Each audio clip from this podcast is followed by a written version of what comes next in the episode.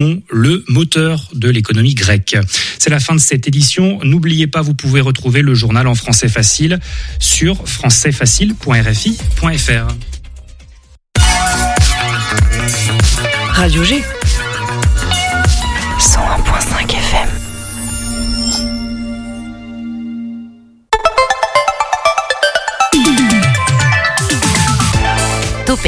du lundi au jeudi, la quotidienne radio des Angevines et des Angevins avec Pierre Benoît. Ouais. Bonjour, bonjour. Un- début de semaine euh, en trombe, comme on dit. On a passé un excellent week-end, en tout cas, avec euh, Mathéo. On a été du côté des orthomnales. On a acheté des, en tout cas pour ma part, j'ai acheté des Jack B. Little, des toutes petites citrouilles. Et moi qui suis un bien piètre cuisinier, eh ben, je me suis fait un petit kiff hier. Voilà, j'ai fait, euh, j'ai fait bouillir tout ça. On s'est fait un petit plat. C'était super sympa. Mathéo, un podcast à sortir prochainement sur ma vie ou pas? Ah bah ouais, elle va être fort intéressante. Bon, en tout cas, on repart pour une nouvelle semaine d'agitation locale sur le 101.5 FM de Radio G. Alors au programme ce soir, euh, un petit best-of. Voilà, on va faire un petit retour sur deux temps forts du début de saison. On va aller du côté de Mortagne-sur-Sèvre, revoir le château de Frédéric. Et aussi, on va redécouvrir le clap avec Laure et Isaïe. Mais on fera aussi un petit tour avec la turbulente. Mathéo, c'est toi qui les as interviewés. Hein. Ouais, c'est ça, euh, une interview super cool que je vais vous laisser écouter euh, tout à l'heure, ça va être sympa. Tout à l'heure en fin d'émission autour de 18h45. On aura également euh, la Minute Sport avec euh, Paul qui est avec nous. Salut Paul. Salut Pierre Benoît. Alors quoi de neuf rapidement, un petit coup d'œil sur l'actu euh, sportive du coin dans le Maine-et-Loire? Alors on va partir euh, du côté de Cholet en basket. On va aussi faire un petit détour du côté du Mondial du Lyon. Ah, ça promet d'être sympa. Ce sera dans pas si longtemps que ça, euh, à 18h30 environ. Euh, sinon, pour le reste de la semaine, demain, on est avec le CNDC mercredi. On vous diffusera l'émission qu'on a enregistrée ce week-end aux orthomnales. C'est pour ça qu'on parlait de citrouille il y a quelques secondes. Et jeudi, nous sommes avec le tiers-lieu, le 122. Bah voilà, une belle semaine qui démarre sur le 100.5 FM à l'écoute de Topette, bien évidemment. Topette sur le 101.5 avec Pierre Benoît. Et avant tout ça, comme tous les soirs en début d'émission, un petit point sur l'actu avec toi, Mathéo. On commence avec une vingtaine de véhicules subtilisés à Angers. Les faits se sont déroulés dans la nuit du 21 au 22 octobre, alors qu'ils étaient tous stationnés dans le même garage d'une concession automobile.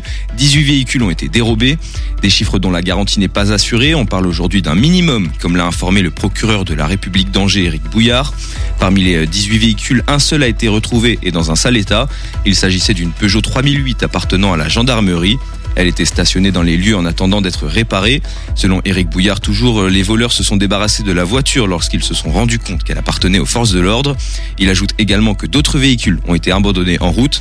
Selon les premiers enlè- éléments de l'enquête, le groupe de suspects serait d'origine nantaise. Le verdict est tombé dans l'affaire du meurtre de Maëlys. C'est une nouvelle victoire dans la lutte contre les féminicides qui se dessine. Le 23 octobre 2020, Maëlys, 26 ans, décédait sous les coups de son mari.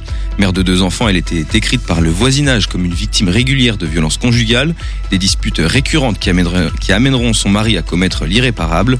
Un échange de coups aurait commencé et ce dernier aurait alors étranglé la jeune femme, d'abord avec ses deux bras, puis avec un coussin. L'individu qui reconnaît les faits depuis le début encourait la prison à perpétuité. C'est euh, ce vendredi que le, euh, le- c'est vendredi dernier, le 20 octobre, que le verdict est tombé. Il est 20h30 lorsque Franck, meurtrier de Maëlys, est reconnu coupable et condamné à 20 ans de prison. Le mondial du Lyon, c'est déjà fini, Mathéo. Il avait commencé jeudi dernier, le 19 octobre. Après quatre jours de compétition acharnée, le mondial équestre du Lyon d'Angers s'est terminé ce dimanche. Une édition 2023 qui est qui a enregistré un nombre de d'entrées moins importantes que l'année dernière. La cause, une météo très peu avantageuse le samedi. Le bilan reste tout de même très positif, notamment sur le plan sportif. Si c'est Easy Taylor, une Britannique, qui a arraché la victoire en catégorie des chevaux de moins de 6 ans, les Français ne sont pas en reste. Et ça, c'est grâce à Thomas Carlyle, qui, lors du dernier obstacle, arrache la victoire en moins de 7 ans. Pour Sophie Cellier, directrice technique du Mondial du Lyon, c'est l'une des plus belles éditions qu'elle ait connues, indiquait-elle à Ouest France. Paul vous en parlera plus en profondeur tout à l'heure. À 18h30 et un mardi en Dancy niveau météo. La matinée de demain nous offre un petit peu de répit concernant les précipitations. On aura un grand soleil accompagné de températures avoisinant les 8 degrés. L'après-midi sera beaucoup plus couverte avec un risque d'averse aux alentours de 16 heures et qui nous suivra durant toute la nuit. Comptez 16 degrés maximum. Côté trafic, beaucoup de travaux ont lieu actuellement sur Angers. Faites attention, des tronçons de rue peuvent être fermés. Depuis aujourd'hui, le parking Rochefoucauld est interdit d'accès afin de préparer la foire Saint-Martin. Il sera donc très difficile, voire impossible, de passer par le boulevard Arago. Des ralentissements sont également à prévoir un petit peu partout sur la D120 D323. La D323. Allez, avant de, on reparlera du Mondial du Lyon dans quelques instants. Mais avant tout ça, on va revenir en début de saison. Mathéo n'était même pas encore là. On avait découvert, visité le château de Mortagne-sur-Sèvre avec Frédéric et on le retrouve tout de suite. Bonsoir Frédéric. Bonsoir. Frédéric euh, Paya, alors avec euh, ta femme Sabrina, tu es propriétaire, vous êtes propriétaire du château de Mortagne sur Sèvre. Voilà, ça fait ça, en, ça en claque vraiment. C'est du 14e siècle. Il était laissé à l'abandon depuis quelques temps. Ces dernières années, vous l'avez acheté, je crois, 2018, 2019 à peu près. Voilà. 2019 euros, c'est pas cher. Hein c'est l'année. On parle ah, de l'année. Euh, L'idée, c'était d'ouvrir des chambres d'hôtes, mais en attendant, visite et des événements. Alors, évidemment, il y a eu Covid-19 entre temps, puisque 2019, 2020, 2021, c'est pas les meilleures années euh, qu'on a connues récemment pour. On avait beaucoup de choses à faire, donc on, on a pu s'adapter. Voilà. Alors, comme on est en radio, euh, Frédéric, je te propose de nous faire une petite balade audio pour nous donner à voir un petit peu euh, à quoi ressemble ce château à Mortagne sur Sèvres, s'il te plaît. Il y a des tours, il y a des... Alors on parlait tout à l'heure de clones, eh bien ça, ça, ça, tombe bien parce que là c'est euh, il n'y a pas du tout de clone au site médiéval du château de Mortagne. C'est la seule tour comme ça en France. Euh, là c'est la, tour à éperon qui date du de, à peu près du 14e effectivement, comme tu l'as dit tout à l'heure. On a d'autres éléments qui sont plus du 12e sur le site. Et donc on explique pourquoi c'est la seule tour comme ça en France, d'où elle vient, quelles sont ses origines. On a bâti un peu la visite sur le, le style du livre des pourquoi de Philippe Vandel, pour ceux qui connaissent. Mmh. Euh, C'est-à-dire qu'on on fait on fait pas une, une visite historique, c'est une visite touristique euh, que tout le monde accessible à tout le monde en fait. Le but était vraiment d'intéresser tout le monde, les plus jeunes comme les adultes, et, et, et pas seulement les, les fans d'histoire et, et, de, et de patrimoine. Donc on explique euh, donc pourquoi cette, cette tour est, présente, euh, d'où elle vient, quelles sont ses origines. Là ensuite on a la tour du trésor de l'autre côté du site. Quel était le trésor? Donc ça ça intrigue beaucoup. le manoir qu'il a implanté là et pourquoi. ensuite on explique pourquoi il est il a conçu un, téléphérique à farine. À quoi ça lui a servi euh, et à quoi il servait. Euh, on fait découvrir les seuls remparts qui restent de Mortagne-sur-Sèvre, euh, les remparts médiévaux. Et donc on est en train, en plus d'essayer de, remettre en valeur et de, de restaurer. Donc là, c'est un, travail colossal. Le, début a été surtout axé sur le défrichage, parce qu'il y avait y avait énormément de travail là-dessus. Et alors tu dis une tour à éperon. Qu'est-ce que c'est au juste une tour à éperon euh, Parce que moi j'ai vu à quoi ça ressemblait. Hein. Le, château c'est une grosse tour, c'est ça? Ça veut dire ça en fait? Euh, non, c'est qu'en fait, elle a, une particularité de structure qu'on explique. Euh, enfin, il, vaut mieux effectivement être euh, sur le sur le site ou, avoir vu à quoi ça ressemblait. C'est assez difficile d'expliquer. C'est un mélange de de, de, de, de structure de contrefort et de et, et donc l'éperon en fait c'est une sorte de, de d'appendice euh, rocheux. Ah oui, un éperon rocheux, d'accord. Voilà. Je vois, je saisis. Euh, oui, tu l'as dit aussi, il y a des éléments du XIIe siècle. Alors souvent, si on fait un petit point historique, il y avait un château à motte en bois qui a ensuite été remplacé par un des châteaux en pierre. Est-ce que c'est le cas aussi pour euh, pour celui-là? Pas du tout. Le, les éléments du 12e sont surtout euh, sur la tour du Trésor, euh, sur les, fondements de la, construction de la tour du Trésor. Alors, il avait quelle fonction ce château? Est-ce qu'il a servi à, à, à livrer des, à, faire avoir des garnisons de, de, chevaliers qui allaient ensuite livrer bataille euh, au cœur du Poitou ou des Alors, C'est ce qu'on explique. Il a, il a une histoire assez chaotique parce qu'il a, il a traversé les siècles. C'est d'ailleurs le, le, le, titre de la visite, à travers les siècles. Et on, on raconte euh, l'épopée de ce site qui avait euh, euh, une sorte d'analogie avec la, la, cité de Carcassonne. C'est-à-dire que c'est une cité complètement avec une enceinte complètement fermée, avec deux portes euh, euh, au sud et au nord. Et, et donc l'enceinte était euh, avec des, des, murs très très hauts. Les remparts, euh, pour ceux qui sont sur notre site, sont à 18-19 mètres. Ah oui, oui, il faut quand même. on est, on est assez haut, et euh, et du coup, euh, explique tout ça, tout, comment a, a, traversé les siècles ce site, et on raconte aussi l'histoire des personnages qui sont venus sur le sur le site. Ah, est-ce qu'on peut en avoir euh, un nom ou pas ou ça ah, reste aussi confidentiel Non, alors on, on, raconte l'histoire très très particulière de Yolande Delay qui a, qui a été une des, des, des personnes assez euh, ou en couleur du site qui, qui a une histoire très très très particulière. En, en gros, ce château, donc il y a Mortagne-sur-Sèvre, hein, c'est vraiment aux confins de quatre, trois, quatre départements, euh, le Maine-et-Loire, la Loire-Atlantique, la Vendée et le- les Deux-Sèvres. Les deux crois. Sèvres. ouais. C'est vraiment euh, pile poil entre les à On, la on- jonction. on- on touche tout le monde, mais on est dans le 85. Voilà, donc c'est un château qui a une, une, une importance capitale pour le développement de la ville de Mortagne-sur-Sèvre, euh, j'imagine. Et pourtant, il était à l'abandon quand vous l'avez racheté avec euh, Sabrina. Comment ça se fait? C'est quoi son histoire après tout ça là? Après, une fois que le Moyen Âge est passé, euh, qu'est-ce qu'est-il devenu de ce château? Ben, c'est- c'est le, le- les, vestiges de, du- des remparts sont peu à peu tombés, d'autres ont été démolis, euh, les pierres ont resservi pour des bâtiments et euh, à un moment, euh, je donne pas l'époque parce que c'est aussi un des éléments de la visite. euh, Quelqu'un a construit un manoir sur ce sur ce sur ce site et on raconte son histoire parce que là aussi, euh, en plus de bâtir un manoir, il a il a décidé de de s'en servir pour euh, exercer une activité professionnelle et il a construit un téléphérique à farine. Et dans l'histoire euh, très très récente, hein, vraiment il y a il y a cinq ou six ans, du coup, euh, il avait quelle place dans le dans le village, dans la petite ville euh, Il Alors- était vraiment délaissé totalement. Les gens avaient un regard dessus ou les habitants euh, Alors depuis qu'il a été construit, il a toujours été habité par un propriétaire privé. Euh, successivement, il a été habité depuis euh, depuis euh, plusieurs euh, plusieurs décennies. Et euh, là, il était la propriété euh, d'un médecin euh, local qui euh, ne souhaitait pas euh, entretenir le domaine. Il préférait euh, habiter le manoir, mais ne, ne, ne s'occupait pas du, du, du site euh, médiéval avec les tours, les remparts et, et toutes, les, toutes les surfaces euh, occupées.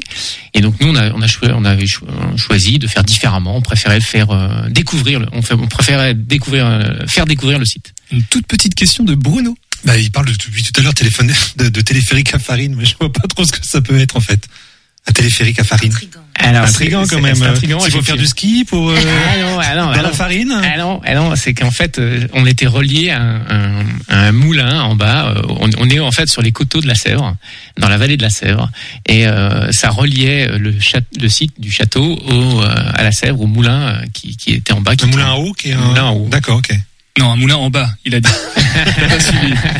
Euh, on le disait tout à l'heure, alors maintenant on voit un petit peu à quoi sert. Enfin, le château, on le voit un petit peu plus. Il y a une grosse tour, il y en a une un peu plus petite. Il y a un manoir aussi, il y a un éperon du coup, donc on, on visualise bien. En plus, il y a la Sèvre hein, qui passe vraiment euh, au pied du château, je crois, ou quasiment pas loin. On est au, au pied du coteau du site médiéval. Ouais. Alors, ce château, pourquoi l'avoir acheté? C'est quand même pas le- la chose la plus simple à faire d'a- d'acheter un château, Frédéric. C'est pas c'est pas le choix que beaucoup feraient. Euh, bon pour la petite histoire, c'est j'ai toujours dit entre 15 et 20 ans, un jour j'achèterai un château. Donc bah voilà, c'est fait. Euh, alors effectivement quand euh, quand on, on on achète un bien comme ça, euh, il faut l'acheter, mais en fait après c'est surtout l'entretien, euh, la destination qu'on lui fait, et puis euh, et puis le, le faire grandir, le faire évoluer. Euh, il a traversé des siècles, il faut lui en faire traverser euh, aussi un peu plus une décennie avec un- une orientation peut-être un peu différente de ce qu'il a vécu, mais aussi intéressante. Est-ce que vous savez avec Sabrina euh, l'antépénutième propriétaire que vous êtes, le combientième J'essaie De rehausser le niveau culturel de cette euh, émission. On doit être à. alors, c'est vrai qu'on on l'a on l'a fait. J'ai de, mémoire comme ça, on doit être à 6 ou 7, 8. Ah oui, pas tant que ça en Non, fait. non. Ah oui, d'accord. Bon, une belle lignée du coup euh, ensuite qui, qui s'ouvre désormais pour pour ce château. Le projet à la base, c'était quoi? C'était les chambres d'hôtes en fait? Le, le projet euh, était basé sur euh, quatre ou cinq pôles. Euh, Il y avait le- les chambres d'hôtes, il y avait euh, euh, des réceptions, mariages, séminaires d'entreprise, et puis on avait la visite touristique. Et puis, comme tu l'as dit tout à l'heure, le corona est passé par là, donc on s'est adapté. et en fait, maintenant, on fait le programme dans le désordre. Donc, euh, on a on a fait la visite touristique parce qu'on avait le temps. On a fait des recherches scientifiques dessus et du coup, en fait, on a on a créé cette visite touristique euh, à, à la suite de nos recherches. Alors scientifique, carrément, même pas historique? Euh, en fait, on s'est rendu compte que les historiens, pour beaucoup, étaient un peu des romanciers plutôt. Et euh, moi, je suis maths physique à la base. Et euh, les romans, j'aime bien les lire, mais euh, quand je raconte quelque chose, j'aime bien que ce soit certifié. Donc, on a vraiment cherché euh, de manière scientifique. Après, on a peut-être mis plus de temps qu'un historien, mais ce qu'on raconte, c'est vrai. Alors le, le- du coup, les chambres d'hôtes actuellement, on peut ou pas dormir euh, dans le château? C'est pas encore. euh, Alors, on peut, on peut pas dormir dans, dans, dans les chambres d'hôtes telles qu'on va les créer, puisqu'on n'a pas encore créé ce qu'on voulait, mais euh, on a fait au- d'autres choses. C'est-à-dire que cette année, on a fait nos premiers tests d'animation médiévale. Alors euh, nous, il y a 4-5 mois, on savait pas ce que c'était qu'une animation médiévale. On savait pas qu'il y avait le week-end des gens qui aimaient se taper dessus euh, avec des épées. Donc euh, euh, ça, ça, c'était une belle surprise et puis une belle réussite populaire. Euh, donc euh, bah, ce qui était le quatrième point est devenu le deuxième. Donc bah, le- les chambres d'hôtes seront peut-être le troisième ou le cinquième. On, on s'adapte. Un jour, ça viendra. Des Ça- chambres ça- d'hôtes ça thématiques, j'ai l'impression, non? Elles seront peut-être un petit Tout à fait. Alors je vais vous, comme vous vouliez un secret, je vous en livrer un. Il y aura la chambre, Voilà. il y aura la chambre du chevalier. Ah, intéressant. Dans un autre château euh, plus loin dans le centre de la France, euh, la chambre du chevalier est tentée. Acheter un château, c'était une envie que tu avais depuis très longtemps. T'es amoureux des vieilles pierres aussi, d'histoire euh, d'une manière générale?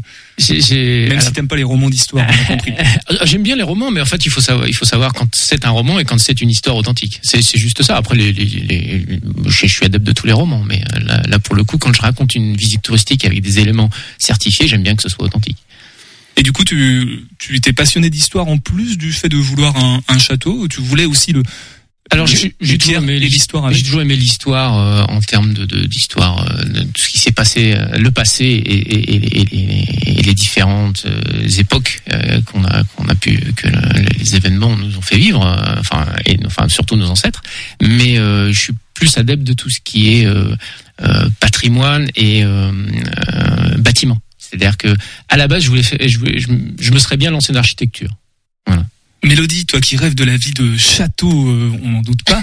euh, est-ce- Qu'est-ce que ça t'évoque, ça, l'idée de vivre dans un château euh Bah, euh, moi, la première chose que ça m'évoque au quotidien quand on- je pense à l'idée de vivre dans un château, c'est euh, Où sont les toilettes? Non, c'est vraiment le même genre de remarque. C'est vraiment genre le ménage, c'est tellement grand. Comment tu te débrouilles Alors là, c'est- un château quand même à taille humaine. On n'est pas, on n'est pas sur un grand château. On est surtout sur des, vestiges médiévaux qu'on va remettre euh, effectivement, qu'on va pouvoir euh, pratiquer, rendre praticable. Mais euh, le, le manoir est pas un, un manoir de 1000 mètres carrés. On n'est pas, on n'est pas du tout dans un château typé Renaissance, par exemple. Vraiment- Mais là, en l'occurrence, euh, à écouter l'émission aujourd'hui, il y a beaucoup de choses très intrigantes et beaucoup de mystères euh, dans ce qui est décrit. Et du coup, c'est vrai que ça attise vraiment la curiosité. Moi, j'ai envie d'y aller. Voilà, après, on y va tout à l'heure. Eh ben, les réservations savoir, se font euh, avec euh, Frédéric, hein, tout simplement, euh, juste après l'émission, si tu veux. Euh, beaucoup de contraintes, du coup. Alors, il y a le ménage. Moi, je pensais aussi, j'ai vu qu'il y avait des problèmes d'assainissement. J'ai l'impression que c'est le propre des châteaux. Et ça, c'est une grosse contrainte. Il y en a peut-être d'autres. Alors c'est le le les- les- la contrainte de beaucoup de bâtiments qui qui ont une grande surface, en, soit en termes de terrain, soit en termes de bâtiments, euh, parce qu'en fait ça nécessite de de, de développer euh, des réseaux euh, conséquents. Et c'est pas la maison de 100 mètres carrés que vous reliez tranquillement avec une, une petite tranchée de 8-9 mètres.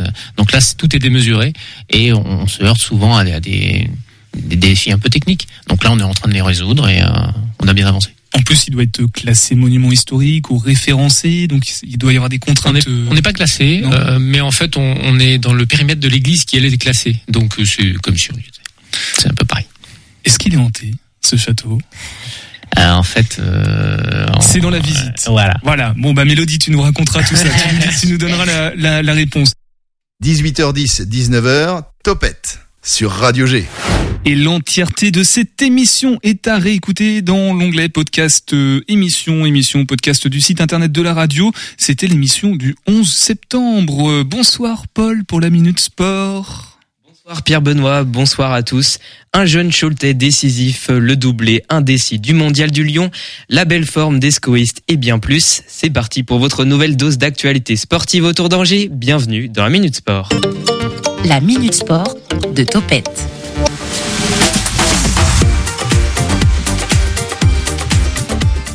Allez, on commence avec la belle histoire du week-end. Ce samedi, Cholet Basket se déplaçait sur le parquet du Mans pour le fameux derby des Pays de la Loire. Et bien que les Choletais, Choletais aient remporté le duel 85-88 face à des Manceaux qu'ils n'avaient plus battus depuis avril 2022, l'histoire est encore plus belle pour l'un des joueurs victorieux. Tidjan Salahoun, ailier de seulement 18 ans, a donné la victoire aux siens dans les toutes dernières secondes de la prolongation grâce à un panier tiré à 3 points. Une force mentale d'autant plus impressionnante qu'il a su rebondir après une faute commise deux minutes plus tôt et qui a fait repasser les adversaires devant l'espace d'un instant. Un succès qui place provisoirement Cholet à la quatrième position du classement. Et Paul, tu nous as pas dit qui avait gagné le mondial du Lyon finalement? Et oui, bonne mémoire Pierre Benoît, je vous en parlais effectivement lors de la dernière Minute Sport. Le concours équestre du mondial du Lyon a vu couronner hier son vainqueur. Thomas Carlyle et son cheval Golden de Béliard réalisent le doublé en remportant pour la deuxième fois consécutive le mondial chez les 6 ans l'année dernière et désormais chez les 7 ans. Hier, le public du Lyon d'Angers a tout de même retenu son souffle devant la dernière épreuve du saut d'obstacle où tout s'est joué véritablement. Devant après l'épreuve de cross, Nicolas Touzin et Gauguin Dubuisson commettaient une faute fatale en CSO sur le tout dernier obstacle du parcours. Le sport est parfois cruel.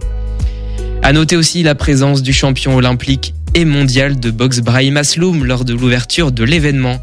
À l'occasion d'une soirée organisée par le département de Maine-et-Loire, ce champion était venu apporter son soutien à la Team Anjou 2024. Vous le savez évidemment puisque vous êtes de fidèles auditeurs de la Minute Sport, cette équipe est composée de 24 sportifs de l'Anjou qui se préparent actuellement pour les Jeux olympiques et paralympiques de Paris l'été prochain. On passe en football avec Angesco qui a une nouvelle fois bluffé ses supporters venus en nombre au stade Raymond Coppa samedi soir. Ils étaient plus de 10 000 scoistes présents, vêtus de leur maillot noir et blanc pour voir triompher le SCO 2 buts à 0 face aux Giroudins de Bordeaux. Les Angevins poursuivent donc sur leur lancée prolifique de 5 victoires d'affilée grâce à deux réalisations venues de Joseph Lopi et Jean-Matteo Baoya. Les coéquipiers de Pierrick Capel tenteront de confirmer leur forme du moment le week-end prochain en déplacement dans le chaudron des Verts de Saint-Étienne. Pour l'instant, ils confortent leur deuxième place de Ligue 2 derrière les rivaux mayennais du stade Lavallois. Dans le reste de l'actualité sportive en hockey sur glace, les Ducs d'Angers affronteront demain soir les Dogs de Cholet pour les 16e de finale de la Coupe de France. Les Angevins ressortent d'une nouvelle victoire acquise 4-1 contre les Aigles de Nice vendredi en Ligue Magnus. Et puis en handball, les Noirs et Blancs d'Angesco cette fois-ci ne sont pas passés loin de surprendre Célesta vendredi. Ils ont accroché les relégués de D1 pendant toute la rencontre sans parvenir malheureusement à s'adjuger de la victoire. Défaite de 3 points, 31-28. Voilà pour ce petit tour de l'actualité sportive autour d'Angers et à très vite pour une nouvelle Minute Sport.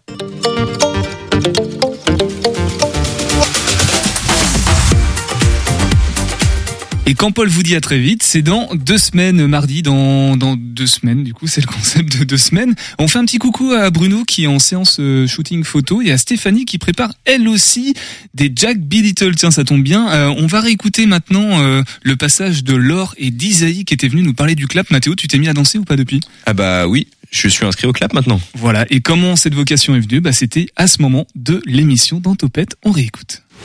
Bonsoir Laure.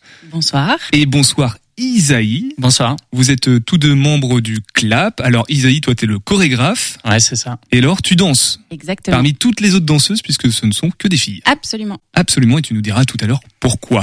Euh, Amérique des années folles, donc on est plutôt dans les années 20, selon mes estimations, rythme swing, charleston, donc plutôt du jazz, j'ai l'impression, à l'ancienne. Et il y a le, les vêtements aussi, hein, les robes, les coiffures et les bretelles, et surtout, surtout la casquette. Euh, on va peut-être parler du club. Qu'est-ce que c'est qui, qui veut nous se lancer pour nous présenter ça? C'est une, une asso pour euh, pour s'amuser en fait. Ouais, complètement. Alors c'est une formation. Euh, donc clap, ça veut dire chorus line angevine pim pam poum. Euh, ça fait référence à des, à des, groupes féminins des années 20-30, effectivement, il y a une centaine d'années. Et, euh, et, voilà, donc c'est euh, une création qui, euh, qui a trois ans maintenant. Euh, et Laure fait partie des premières personnes qui, qui ont participé et qui participent encore à, ce groupe. Euh, ce qui est important, c'est que dans notre univers swing, on va dire, c'est une référence qui existait, ces groupes de filles qui pouvaient être derrière un chanteur, etc. Et puis progressivement, bah, elles ont pris le devant de la scène. Et puis la reine de, de, de ces danseuses, bah, c'est Joséphine Baker que tout le monde connaît. Comme ça, on voit à peu près de quoi de quoi on parle. Donc Laure, elle a intégré euh, cette troupe. L'idée, c'était de, travailler en dehors justement des, cours de danse, de l'apprentissage, et, euh, d'emmener euh, bah, des, des, femmes, des filles euh, qui, qui sont sur scène devant un public pour performer des chorégraphies de cette époque-là, soit du répertoire, soit des choses que j'ai créées moi-même, des chorégraphies. Donc c'est toi qui as créé le, le clap, Isaïe? Ouais, je l'ai lancé en plein Covid. Euh, J'avais euh, des fourmis dans les jambes et, euh, et donc je me suis dit tiens, mais il y a un projet que j'ai depuis quelques années en tête. Euh, c'est le moment ou jamais de, de fédérer euh, un petit un petit groupe de personnes autour de, de chorégraphie. Euh, chacun chez soi, on partage des vidéos, on essaye d'apprendre et puis après on se voit pour euh, pour caler un petit peu la chorégraphie.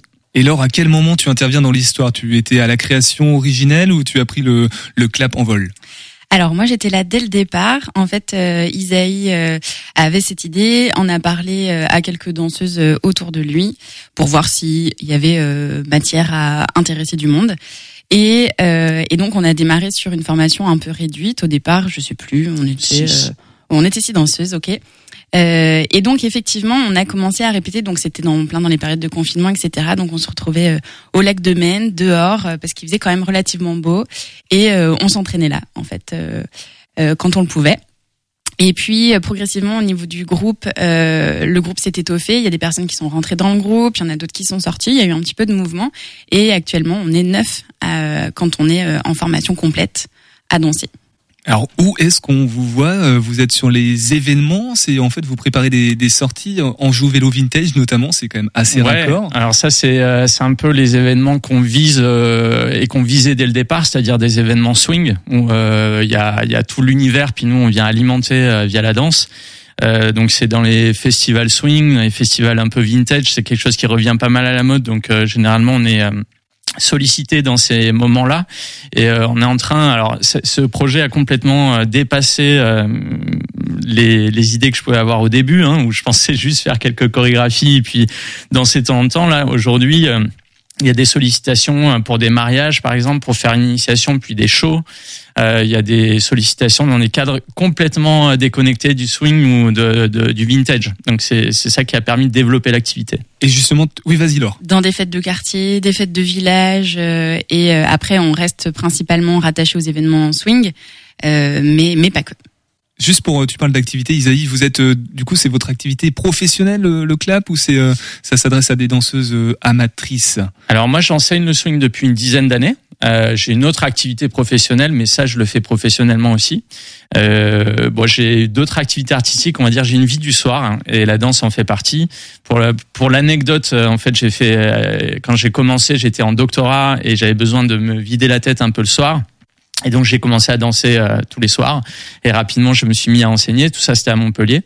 Et euh, quand je suis arrivé à Angers, bah, j'ai repris une activité euh, d'enseignement. Donc voilà, semi-pro on va dire. hein, Et pour euh, Et pour, les danseuses, euh, ça va être euh, la même chose, c'est-à-dire qu'on a toute une activité professionnelle euh, à côté, mais on prend le projet vraiment à cœur. Et l'idée, c'est de s'investir et d'en faire un, un truc chouette où on, Bien on sûr, je euh, j'oppose pas professionnalisme amateur avec qualité. Hein, c'est pas, c'est pas sur ce registre-là. En tout cas, c'est, ça veut dire que toi, c'est pour du, du plaisir en plus. Oui.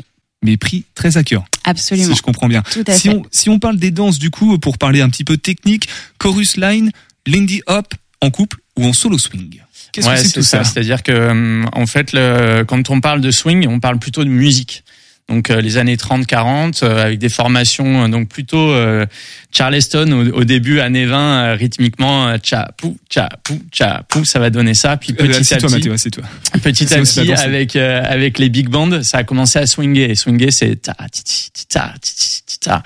Et donc ces ces formations musicales ont généré de la danse donc euh, c'est la grande époque des claquettistes. Donc euh, il y a clairement euh, un, aspect spectaculaire chez les claquettistes. Donc eux dans les cabarets faut voir l'ambiance un peu. Hein. Si vous avez vu des séries sur l'époque, c'est euh, c'est euh, c'est la prohibition, c'est des euh, des grands shows, des grands cabarets avec de l'argent qui arrive euh, à flot et, des, et de l'alcool euh, dans l'arrière boutique. À The Artist, par exemple, c'est Ouais, ça le c'est film, ça. on est, on est là-dedans. ouais. Exactement, c'est la période.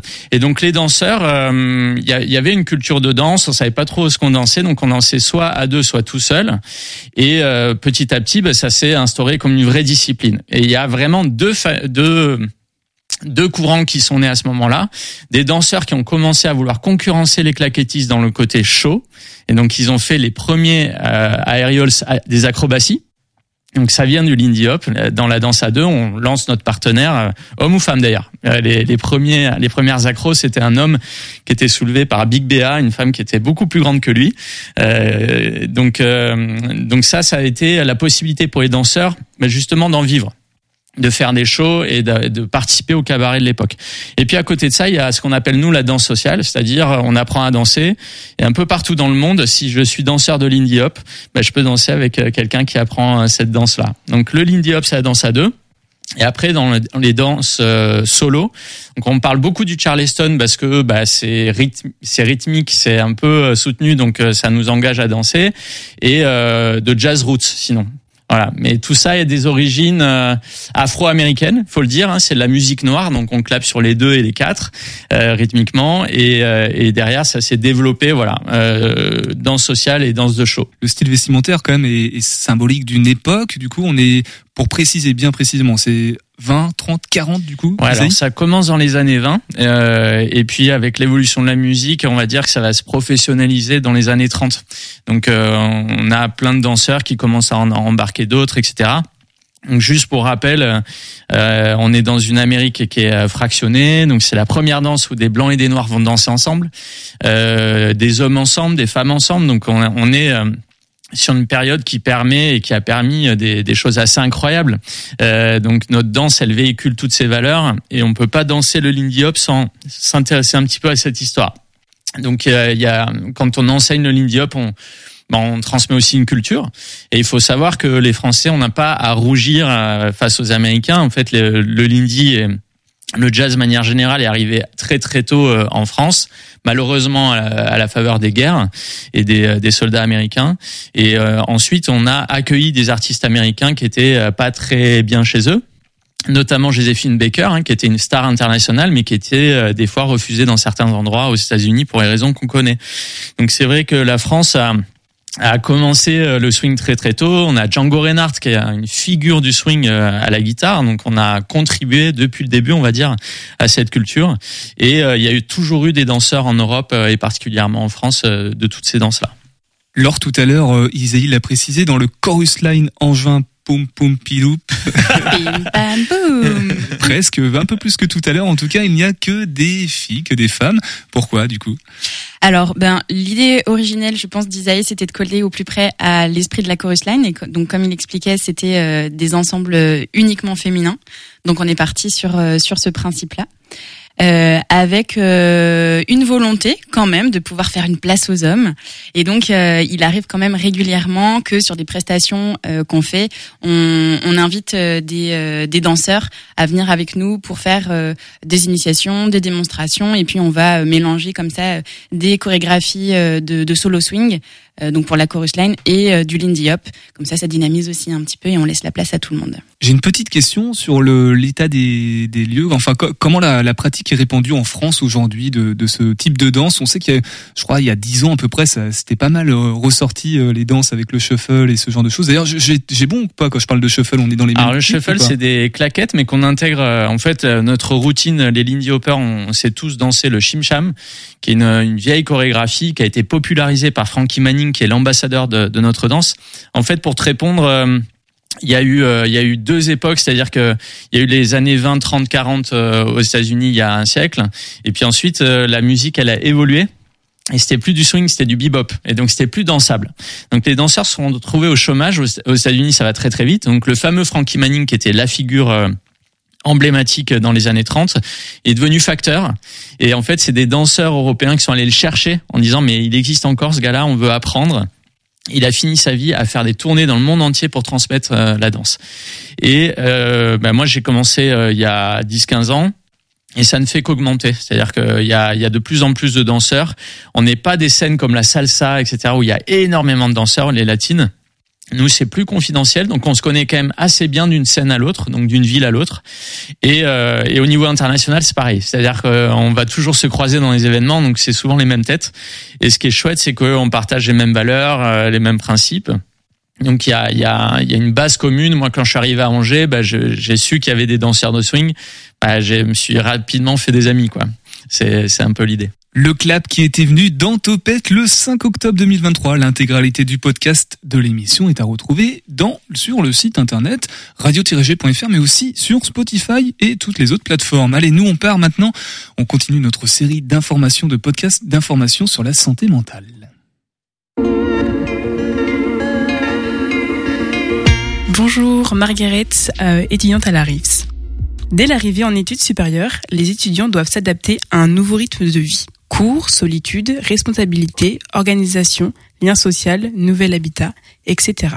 Ils sont donc considérés comme un public vulnérable et à risque. C'est donc pour cela que le dispositif Nightline a été mis en place afin d'accompagner les étudiants au mieux dans leur quotidien et donc de veiller à leur santé mentale.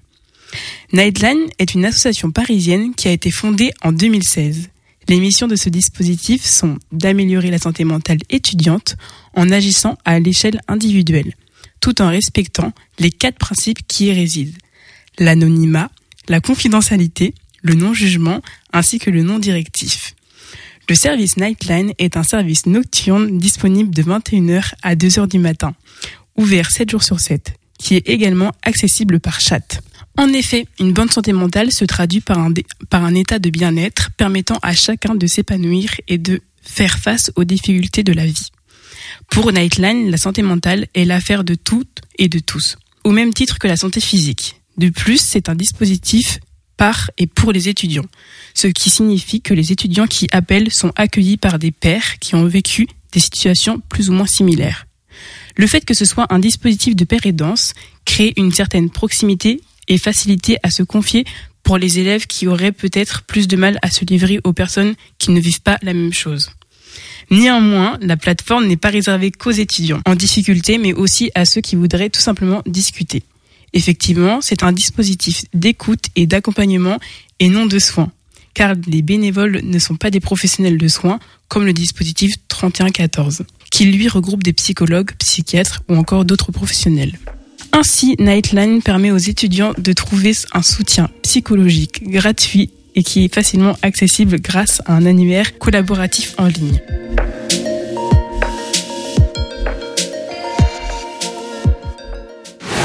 La compagnie La Turbulente est de retour. Leur festival qui a lieu du 30 juin au 6 juillet dernier a rassemblé 2000 personnes. Ils préparent déjà l'édition 2024 qui sera remplie de nouveautés et de surprises. Avant cela, ils présentent ou représenteront toute l'année leur spectacle bizarre et bien d'autres encore. Par téléphone avec nous, Elsa Duret, membre de la compagnie La Turbulente. Bonjour Elsa. Bonjour. Pour la quatrième édition de votre festival, vous avez prévu plein de nouveautés, mais ça on en reparlera tout à l'heure. Avant, je vais te laisser nous expliquer c'est quoi La Turbulente. Alors La Turbulente, c'est une compagnie de théâtre qu'on a créée en 2021, qui est basée sur Angers et dans les Mauges.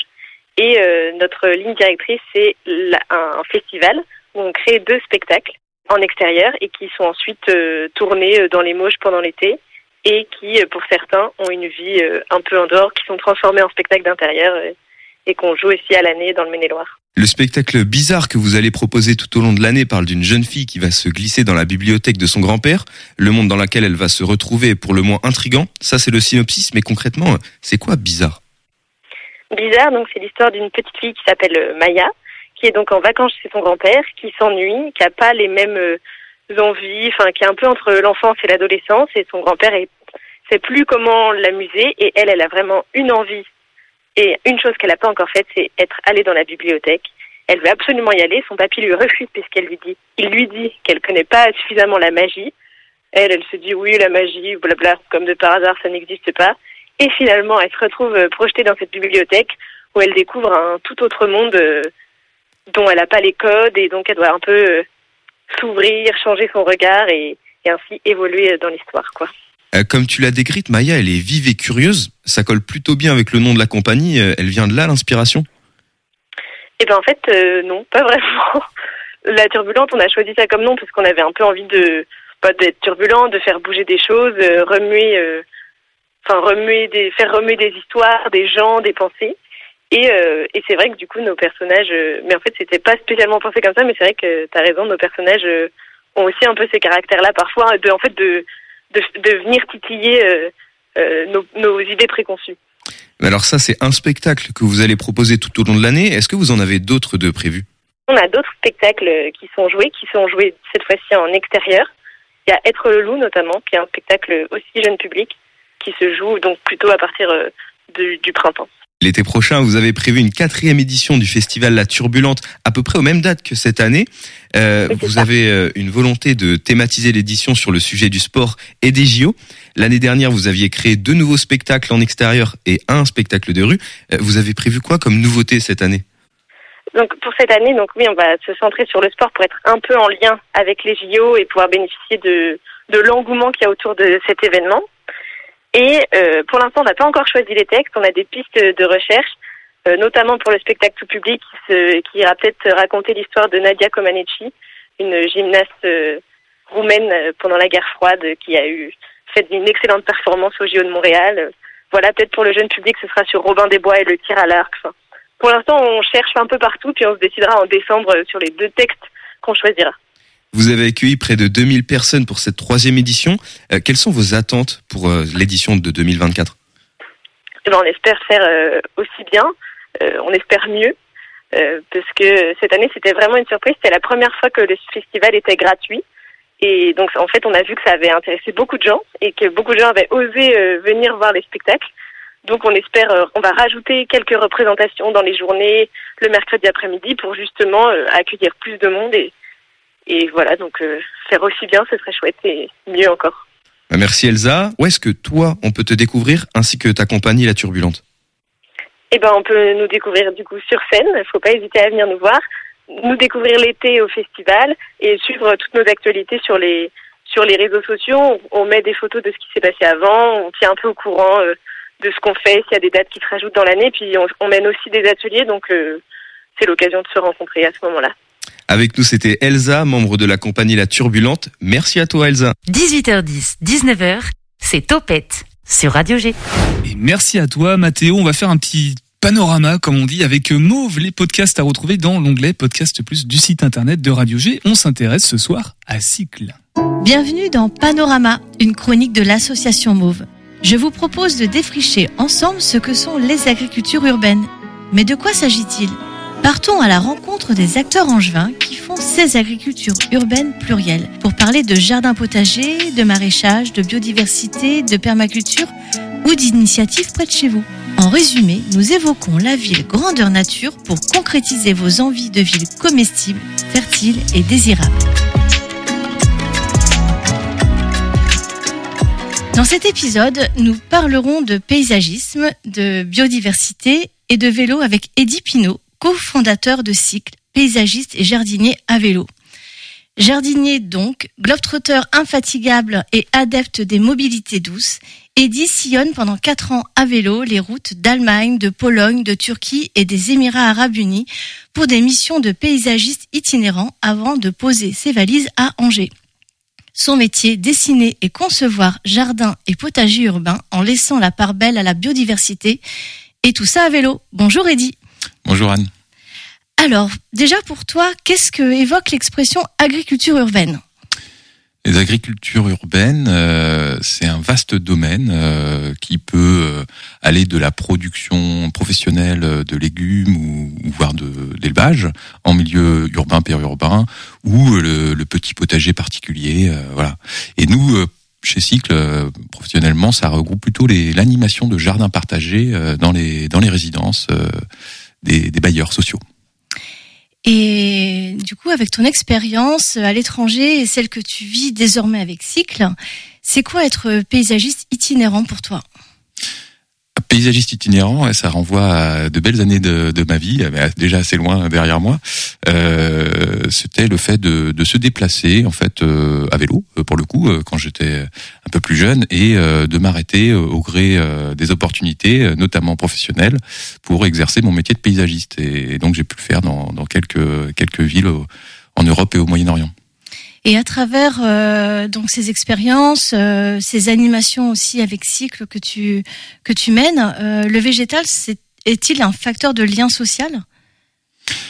Ah oui, je, le pense, hein, notamment pour prendre le, cas de ce qu'on fait avec Cycle, donc l'animation entre, entre autres hein, parmi les services qu'on propose, l'animation de, jardins partagés euh, crée une- un, lien un lien social très fort. On le voit hein, dans le cas des, résidences là qu'on accompagne. Ça permet aux, habitants d'avoir, euh, disons, une excuse, une- quelque chose qui, qui les invite à, descendre de chez eux et à rencontrer euh, leurs voisins euh, par le biais du, jardin, quoi. Et ça, crée vraiment des, moments très forts et très, sympathiques. Donc on pourrait même dire que être paysagiste aujourd'hui, c'est un acte militant, aussi bien euh, au niveau social que dans la biodiversité, dans toutes ces actions que vous menez euh, chez Cycle.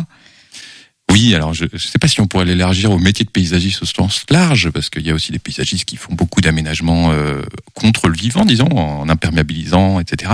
Mais euh, mais c'est vrai qu'on peut le voir comme un comme un métier militant, et nous chez Cycle on l'assume pleinement. Euh, on se déplace à vélo, on n'utilise pas de, de produits, on utilise des matériaux locaux, euh, on désherbe peu. Euh, bref, on, cherche à laisser la place au vivant. Et puis, euh, effectivement, dans, les services qu'on propose, notamment via l'animation des jardins partagés, bah, c'est des métiers un peu nouveaux, du paysagiste, jardinier, animateur, qui, qui est plus vraiment euh, la même chose que, le métier de paysagiste qu'on peut, qu'on peut avoir en tête classiquement. Et pour aller plus loin, as-tu un conseil, une lecture à nous partager pour terminer cette chronique? Ouais, alors euh, effectivement, euh, on a notre petite bible du jardin potager euh, qu'on utilise pour l'animation de nos, jardins potagers, parce qu'effectivement, en tant que paysagiste, on est plutôt habitué au végétal pérenne, euh, aux, aux arbres, aux arbustes, aux vivaces, mais un peu moins aux végétaux annuels que sont les légumes. Et donc, on utilise le guide du potager bio de Terre Vivante, qui décline vraiment très bien tous les modes de culture, tous les itinéraires culturaux pour la grande, quantité de légumes et les pratiques écologiques au jardin. Merci beaucoup, Eddy. Panorama est une chronique de l'association Mauve, produite par Radio G. On se retrouve très vite pour de nouvelles explorations urbaines. D'ici là, gardons le contact sur notre compte Instagram mauve.asso. À bientôt. Et l'ensemble des podcasts de Mauve est à retrouver dans l'onglet Podcast Plus du site internet de la radio, bien évidemment, rubrique Panorama Mauve. Et en parlant des podcasts plus, voici le podcast de Camille qui nous emmène en balade quelque part en Anjou. Ce soir, c'est à Angers tout simplement. Envie de partir en vadrouille Viens, je t'emmène avec moi.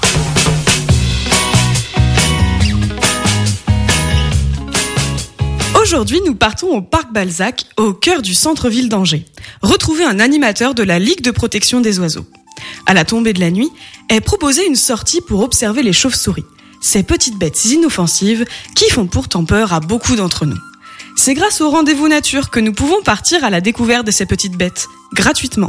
Chaque année, le département propose, en collaboration avec des associations locales, plus d'une centaine de rendez-vous gratuits pour découvrir ou en apprendre davantage sur la nature de notre territoire.